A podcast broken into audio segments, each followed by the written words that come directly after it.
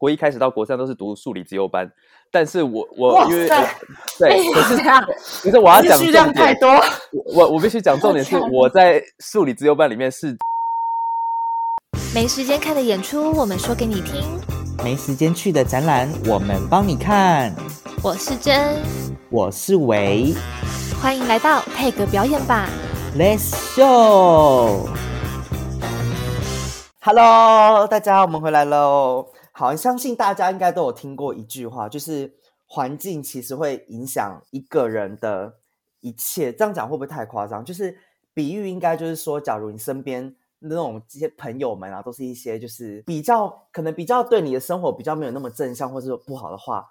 ，maybe 有可能比较会不会受影响的人，你就会受一点一点点影响。然后因为大家都知道，我和颜真就是我们身边其实一直都是有很棒的人，就是不管我们俩是吉月主修嘛，我们不管是前辈们然后是晚辈们，其实真的都有很多很厉害，然后都是非常值得我们学习。真的，甚至现在有很多真的年纪很小晚辈哦，都是整个就是我们的榜样。然后我们今天邀请到的一位嘉宾呢，就是非常很厉害的榜样。对比我 年轻，就是比我年轻，然后我也一直把他放在心中，就是觉得他是我学习的目标。好，我们欢迎一下孟福，欢迎福欢迎。Hello，好，Hello，大家好。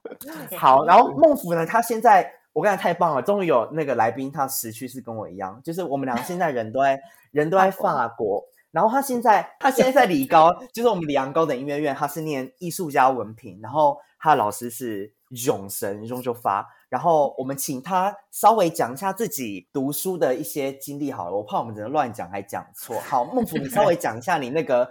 就是你在哪边读书啊，或是怎么样到达这边，就是讲一下你的历程。OK OK，好，那那我之前在台湾的时候，因为我我从高中到大学，我都是在台南艺术大学吧，因为我们是七年一贯制，所以等于说我从高一的时候，我就是开始呃正式进入音乐班，因为我在高中之前不是音是非音乐班组的，然后就是国三到高一的那个那一年，我就是遇到人生的大转折，就是我在思考我到底要 认真读书呢，还是我要就是走音乐这条路。对，然后，然后，因为，但是我我最后还是选择了一个肯让我觉得我的人生可能会过得比较开心的，就是音乐这这条路。因为以前读读书的话，都是你知道谢谢妈妈，她就是一个比较严格的的一个一个人类，所以家教从小就很严，她就是逼我读书，就是你知道一直读一直读一直读，所以哎，那。你成绩是不是也很好啊？因为你那个大学前根本都是一直在念书。对我之前好，因为我们之前不是都要什么机测还是什么，就是会有测那种啊 PR 值嘛，所以我之前好像我最高最高是有到九十六 PR 值九十六，好强哦！好强哦！对，可是就是想当年的，可是那就是硬读，你知道，就是自己哎没，兴我趣的东 shock 西。到哎，天啊！哎，等一下，其实我强其实欸我我不知道你不是音乐班的哎。对我不是，我不是，因为我我是因为从小因为妈妈的呃呃的工作的关系嘛，所以从小是学打，就是有接触打击乐，但是就是嗯兴趣而已。对，然后就敲敲打打，就交个朋友啊，然后就都都很开心这样。然后可是你妈怎么会没有把你送去音乐班呢？因为没有，因为我我妈她我妈的就是我妈妈的家族，他们那边都是呃都是法官跟律师，其实他们是他们家族是学法的，然后所以她从小哦。就觊觎我的，她觉得我以后应该就是要走法律这条路，因为我对我来讲会比较轻松，因为如果家族有比如说什么舅公啊一什么鬼的，嗯全部都是对法律世家，这样之后如果我选择这条路会比较家庭方便。事业，嗯对对对对你好强哦！所以你是学霸哦！没没有啊，是好可是法律那些我就是零兴趣，也没有完全没接触，所以我妈就说：“哎、我希望你以后不是医生就是律师，这样你以后人天哪，等一下。短短的还不到五分钟，我觉得资讯资讯量已经过大了。天哪，就是已经又会读书，然后现在又是音乐家，然后家里还是这种法律啊、医生事业，真的是很很哎，雄其实哎，厚欸。为什么为什么你为什么我我没有听说过这件事情啊？我从来不知道你不是音乐班上来的欸，因为什么意思？就是我从小都是因为班啊，我现在长这个样子，没有，什么意思？没有，因为我觉得一切就是怎么讲，命也是有点命运，或是或是可能可能就是呃，我还是想选择一个呃我喜欢的一条路啦。因为那时候其实也很、也很纠嗯结，因为那时候我因为我爸他是比较呃比较怎么讲比较 free 的一个人，所以他就觉得呃我我如果要选择走音乐就走音乐，选择读书就走读书，他其实没关系。那那时候是谢妈妈就是很纠结，她就觉得，因为她她她她就是她是这样跟我讲，因为她是她是的工作是呃就已经是音乐方面打击相关了嘛，所以他知道这条路在在台湾有多辛苦。对对对，尤其是台湾是一个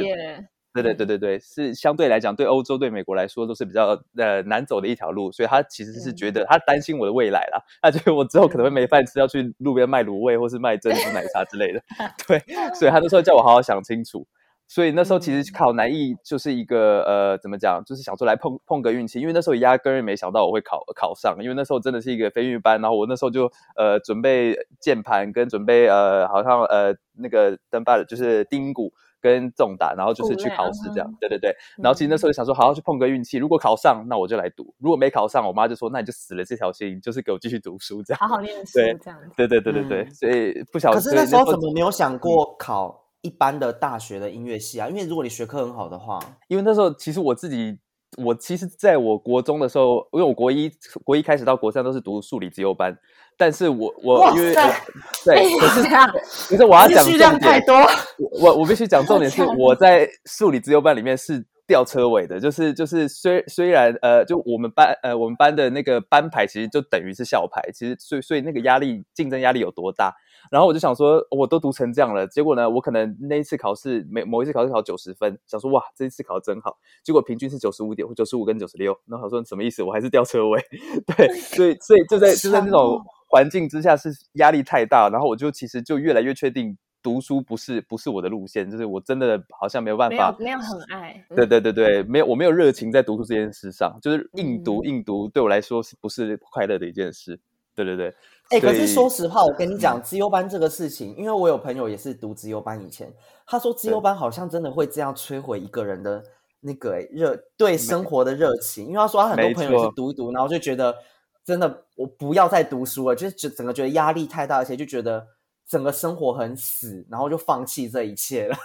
对，没有错，因为那时候就是这样啊，因为我就得我想说，我已经呃，就因为家教很严嘛，就然后我就想说，那我应该算是乖的。可是你知道，在那个那个资优数理这班的那种环境之下，你就会把一个人逼疯，想说 OK 啊，现在大家都要我读书，是不是？那我就来搞叛逆，来开始改仔裤啊，然后那个头发也不想，因为我们也有发镜啊，要什么五分头，就故意给他留长啊，就 就是你知道，就是要想办法在一个那么学院派的一个。的的环境还是要搞搞一点，你知道小叛逆，不然你会觉得不行，我真的要在那个环境，我要 k 笑了。对，嗯哎、我问一下，身边的人，就是身边的人知道整个是，我说现在你的同学们知道你以前的过往是就是不是音乐班的吗？就是你甚至是读资嗨优班。对南呃南艺的同学知道，因为那时候呃呃我读了南呃高一进去的那一年的时候，因为我们南艺有一些小学学科啊，也是有英文、国文、数学那样。结果我嗯进去进去之后，哇，这真的都不用读诶，因为因为毕竟南艺它主呃主要是专攻在呃呃学呃数科方面嘛，科还有嗯对对，还有音乐方面的东西，所以。国英呃那个呃国文英文那那方面的学科，其实我就是都其实都不用读就可以考得很好。可是相对 可是相反来说，话对好拽哦可是相我必须说，相反的来说，那些比如说，你知道我刚进去的时候，我超挫折，为什么？因为呃，比如说我们有呃呃基基础乐理的课啊，或是那种视唱听写的课，那时候是完全我就像一个盲、哦盲人零，我因为零基础，所以我那时候连 oboe 都诶 oboe 跟 clarinet 跟那个竖笛跟双簧管我都分不出来，然后什么大提琴什么，就很多乐器都是我到南艺之后我才第一次听到，或者第一次认识到这个乐器，哦就是一些基础乐理啊、听写什么的，嗯，对，嗯所以就。是对，然后进入了南艺那个环境之后，其实国国文、英文那些都是，嗯就是其实都不是重要，重要当然是呃数科这方面关于音乐方面的专业知识，知识才是重要的。所以那时候刚嗯进去的时候，我想说是发生什么事，不懂，完全没听过这些，因为我懂的只有打击，而且也只有刚开始呃认真开始要走呃音乐班这条路，所以才刚开始认真的接触打击乐这个这一项乐器，这样对，所以所以刚开始进去也是很崩哦溃，对对对。哎、你一进南艺的时候，就是是给雅欣老师教吗？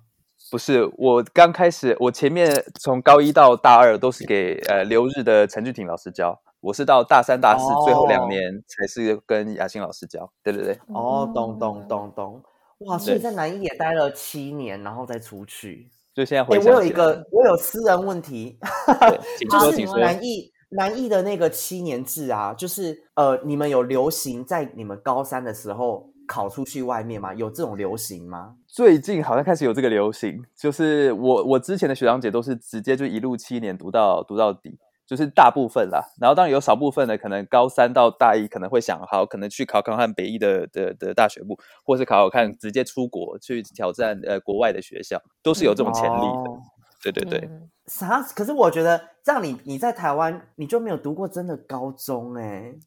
对，很好啊，我超开心的。我想说我因为我的同班同学可惜哦，没有，因为我的同班同学呃国三直接都升高一嘛，因为我的我的那个呃怎么讲，我的国中高中优班同学们，对对，他们要么他们都是直升那所谓的我们的医科班，因为他们成绩好到是可以直接直升到我我那个学校的的医科班，就是真的是为了台为了以后大学台大或者是台青交做准备的的呃的那种对对培养班对，嗯。所以所以那时候他们也是读到一个不行啊，然后那时候可是我已经人生在台南逍遥自在，我没有在读书的啊、也没有要在准备大学的学车，所以那时候他们就想说，为他们读成这样，结果我我已经在就每天玩电脑熬夜啊，然后你知道就是过着神仙般的日子，所以他们也对啊，确实就是艺术艺术学校的氛围。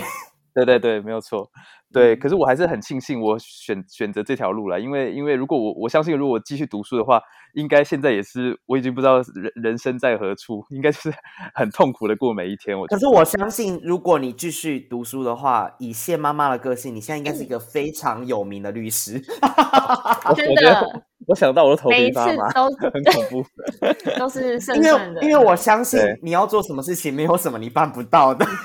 对我可能就会就就死命的读就对了，也也因为要定置置死地而后生这样。哎、可是我觉得孟福厉害在他这么小时候就知道什么是他喜欢的，然后而决定不要他不喜欢的。会觉哎、这是我刚刚也想要讲的、哎，对啊，就是你怎么那么小、欸觉得很厉害。应该嗯。说，相比之下，因为因为我我因为我也是一样，呃，我相信应该你们也是一样，我是从我是从四岁开始就接触打击乐嘛。可是当然一开始学习打击乐、学习音乐这件事情是很怎么讲，很 relax 的，就是去每个礼拜去上对对每个礼嗯拜两小时去玩一些去碰一些新乐，去认识朋友，然后就是一个很嗯 chill 的的一个一个时间跟空间这样。所以一开始嗯学音乐是一个就是真的纯属身心灵放松去好玩的。对，然后，然后，当然，相比之下，如果以这两个对比，一个是身心灵放松的学的音乐环境，再加上那个压力那么沉重的的的读书环境，我觉得就是其实可以在当时的年纪的我，年轻的我，我当然会觉得，呃，一方面是很很不想接触那个让我很痛苦的那个压力大的环境，所以我就很想，哎，另外一个天堂般的空间，我何乐而不为？我当然是往那边走，这样。哎、可是孟府，你知道吗？我完全我的我的呃学音乐的经历完全是跟你大相反。我从哎来没有体验过什么叫 relax，因为我我一开始我一学就是进音乐班，所以我对从一开始学音乐就是倍感压力。哎，我哎、相信，我也是，因为我也是嗯。从小学，我从一年级就进入音乐班，所以对。对我跟像静伟这样来说，从小进音乐班就是一种可能相较于像你来说，就是读书那种压力，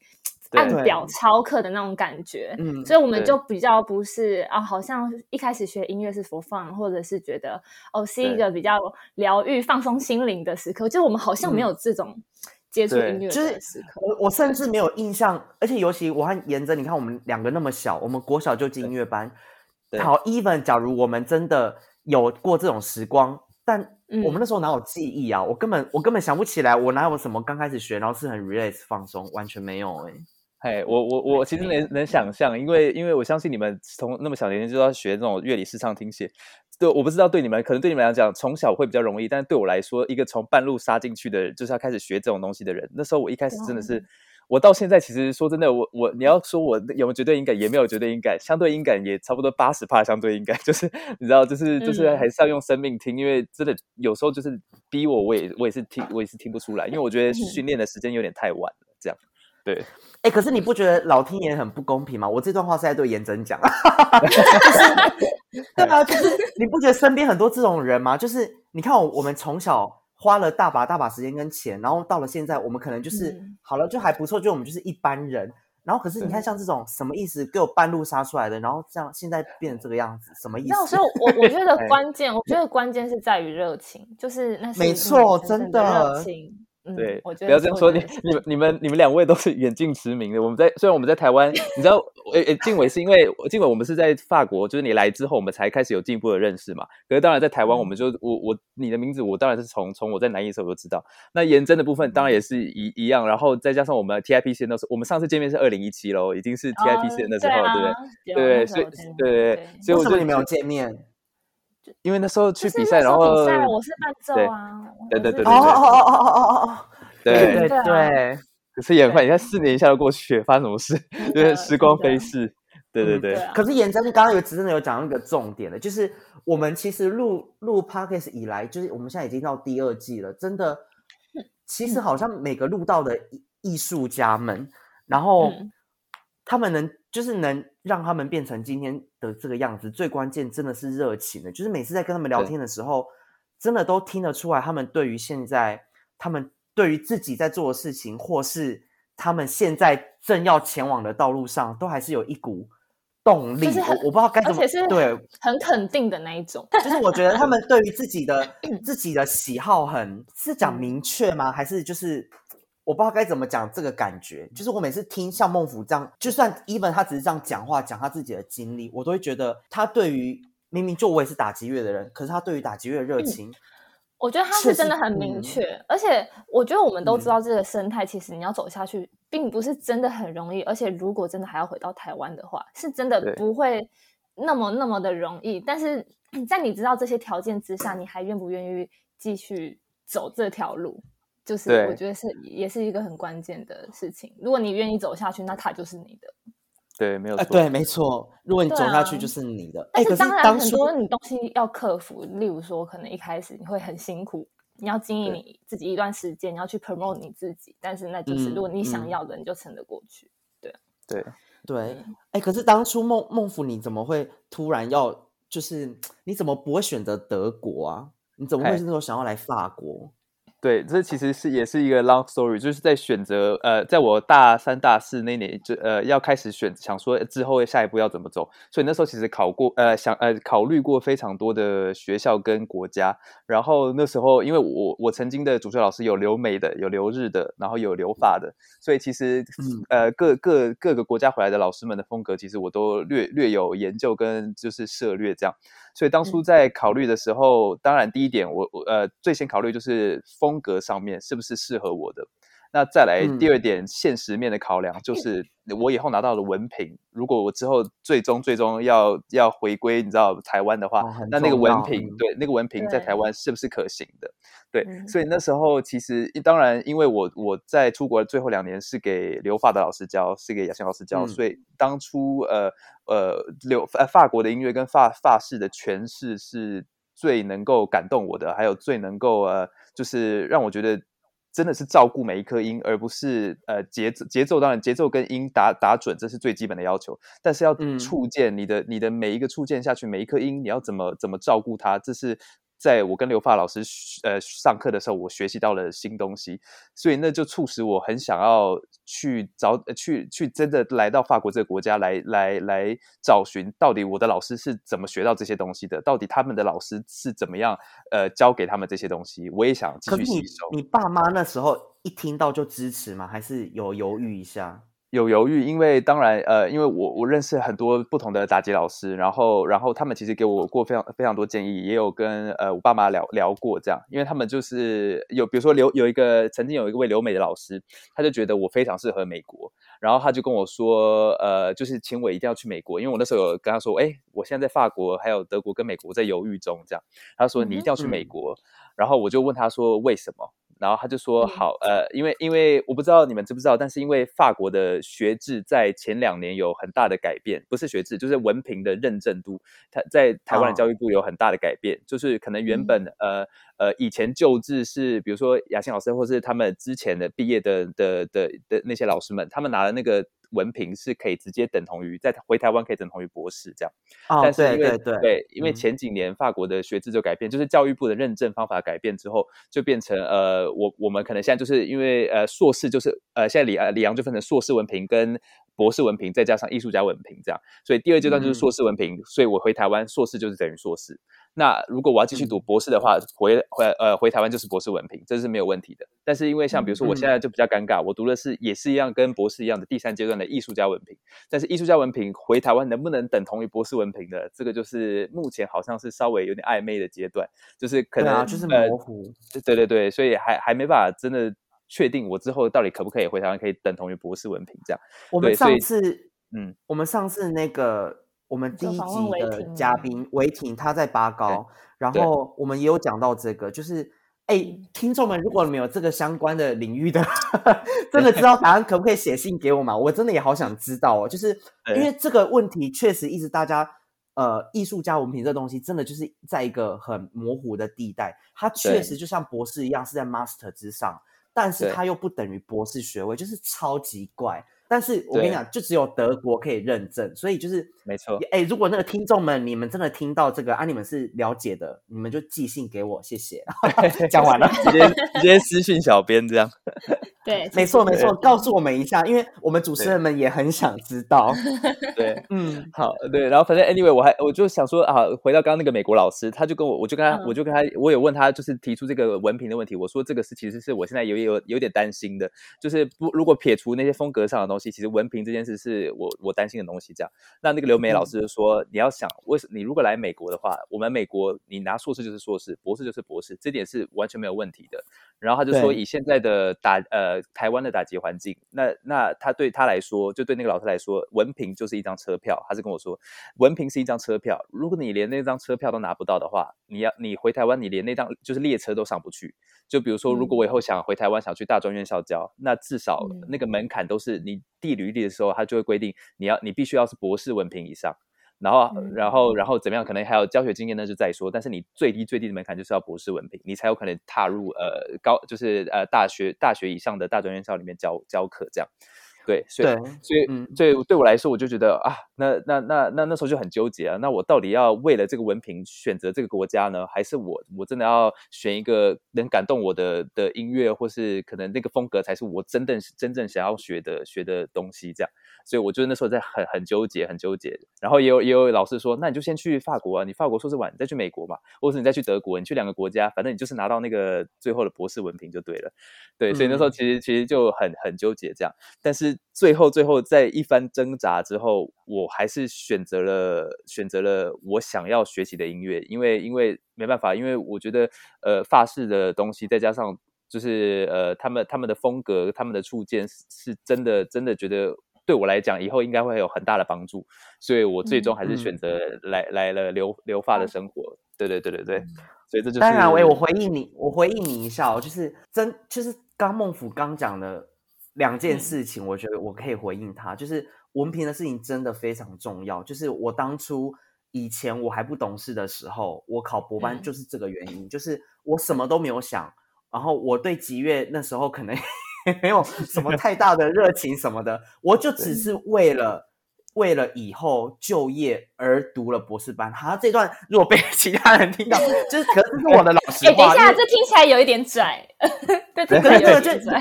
就是颜真他们也都知道，就是跟我很熟都知道，就是我根本我根本也没有想要读，我根本不喜欢这个东西。他就是一路一路的就这样走上去了。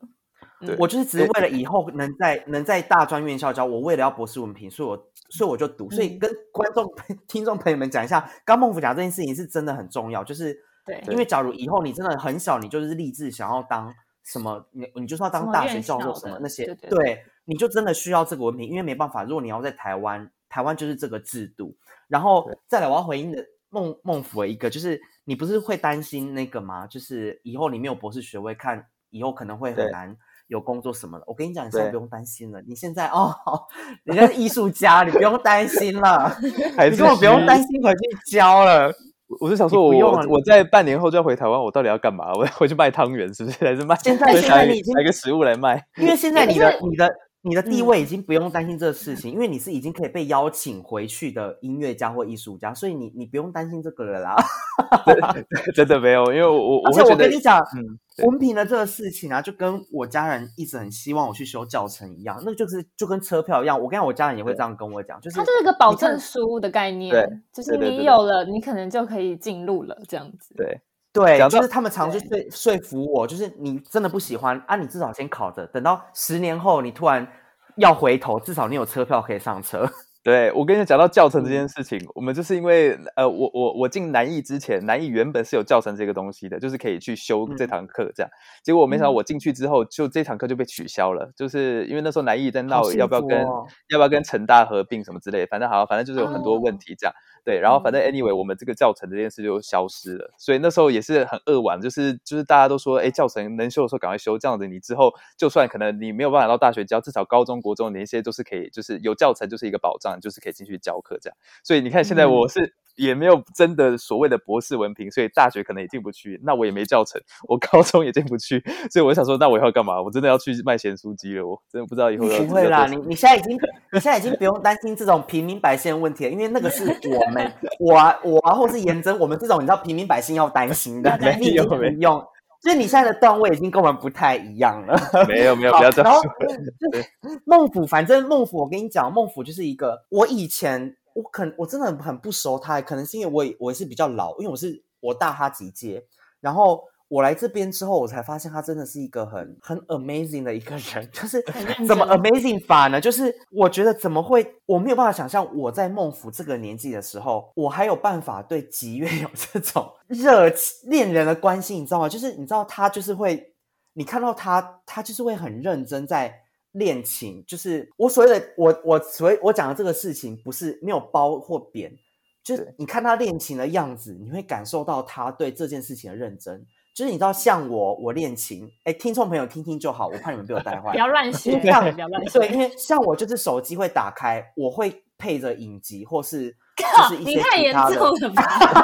哎、我跟你讲，反正靖宇可能不会听我们听我们的 podcast。我跟你讲，靖宇也是这样哦。我那次有发现，他都会看一些台湾剧，看一些什么台湾剧哦。郑靖宇吗？没错，我跟你讲，不要因为像我一定要，我一定要打开东西练琴，因为我觉得我没有办法专心在这件事情上面。我不知道我是我是自己对这件事情没有办法专注，还是我本身有问题，还是怎么样？我就觉得我一定要开着声音，或是我放着 Spotify，就是我一定要在很吵的方环境下，我才能练打击这个东西。可是孟府他就是能很专心，我常常有时候经过琴房啊，你就从窗户看他，他就很像活在一个自己的一个小小泡泡里面。嗯你知道他看琴的，还有他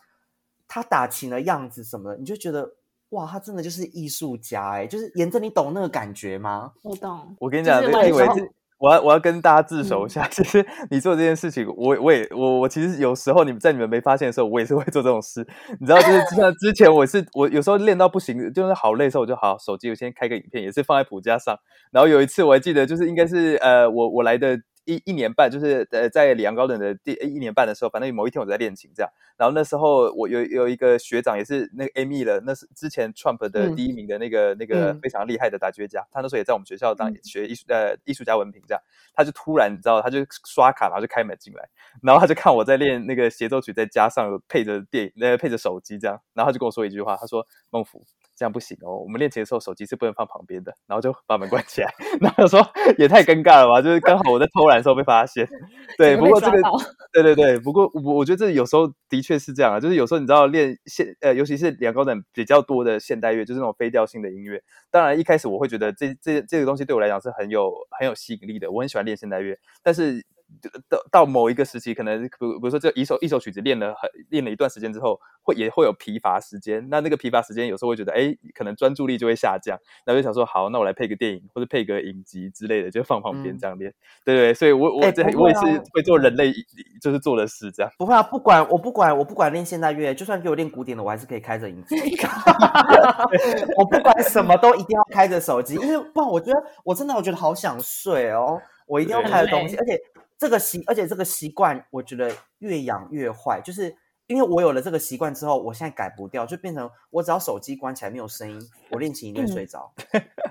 没有就无法专心。无对无法专心哎，这我很好奇，嗯就是孟府，你是会暴练的人吗？因为像有时候什么音乐会啊，可 能就来不及了，像是夜练啊、暴练，你知道，就是比较没有好好的，没有安排，就是哦这个 schedule 这样子，然后就一夕之间就赶快爆练这样子。你是会这样吗？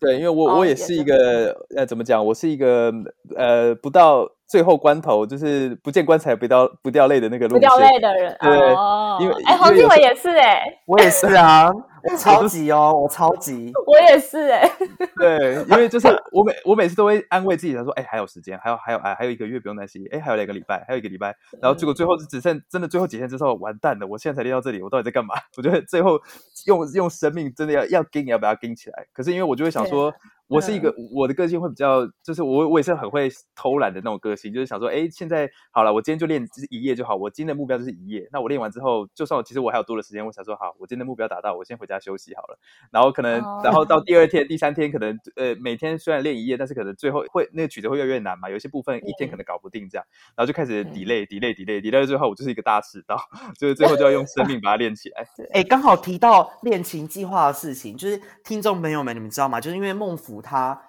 他你们如果你们不是极乐圈的，可能对他比较不熟。可是因为在极乐圈里面，因为孟府他算年纪非常轻，而且因为他之前去也比了日内瓦，然后还有比呃 Trump，就是是极乐圈很很重要、很对很很重要的国际赛事，然后他真的都得到很好的名次。然后他刚好，因为我们刚好刚好讲到那个恋情计划，我也很想要问呢、就是你对于这种比赛啊，你的准备期啊，你都是你是会有规划型的那种的练琴方法，还是你也是就是没有多想？你准备这种比赛，你是以年来准备吗？还是你就是真的几个月几个月前，然后突然想说好了报一下，然后这样爆练这样？嘿，呃，对于国际赛这些这个来讲的话，其实因为因为因为国际赛它不是每年都有，它就是其实是可能有些比赛，比如说日内瓦，它上离上一届日内瓦已经隔了九年还是十年了。然后 Trump 嗯是因为每两年一次嘛，然后然后就是反正因为现在四大国际比赛就是慕尼黑 ARD 的的国际打球大赛，嗯。然后 Trump 荷兰 Trump 打球大赛，日内嗯。瓦打球大赛，加上那个卢森堡打球大赛。对，所以刚好我我觉得我其实也很幸运，就是刚好我我在国外求学的这个期间，每一年刚好都卡到一个，就是二零一八年呃二二零一八年来法国读书，二零一九年就是内瓦，二零二零 Trump，、然后嗯刚好明年又要那个遇到卢森堡的比赛，所以其实就是其实也是阴错阳差，刚好都有卡到这些比赛的的的举办日期，所以就想说好，那我就给一个自己一个机会去试试看，多认识一些国际上的朋友，也看一下大家现在国际的的那个程度到到哪里，就是我还差大家多少，就想去见识一下这样。嗯对，然后那那我在准备比赛的时候，其实其实因为像比如说我二零一九年准备日内瓦比赛，那时候我们呃这种这种国际大赛都是第一轮要先寄那个影片审核，就是你有过人才嗯可以去现场比赛这样。对，所以那时候其实一开始就是好想说先录完，然后先寄了，然后就先继续再说有过，我们就再来烦恼这样。然后然后我第一步当然就是先选曲，其实也很重要。我选曲其实我都嗯会花费花非常多时间，因为因为现在经典的曲目太多了，那你要如何在呃，因为呃，经典曲目多之外，其实我们这种国际大赛都会有所谓的指定曲，就是全世界人都要打一样的曲子，用一样的标准去看，呃，就是我怎么诠释这些经典曲目这样。那在这些指定曲之外的东西，就是自选曲。那自选曲这个部分，就是你要如何呈现你的你的 personality，就是你的你的个性，还有你的你的音乐的诠释，你独特的对音乐的品味这样子。所以，所以其实我对于选曲这这方面，其实我都花非常多时间，包括我先自己可能会拟定一道曲目啊，然后再去跟那时候都是跟 Ron 讨论，我都会传给他，然后跟他那个就是约约一个 rendezvous，然后我们就会。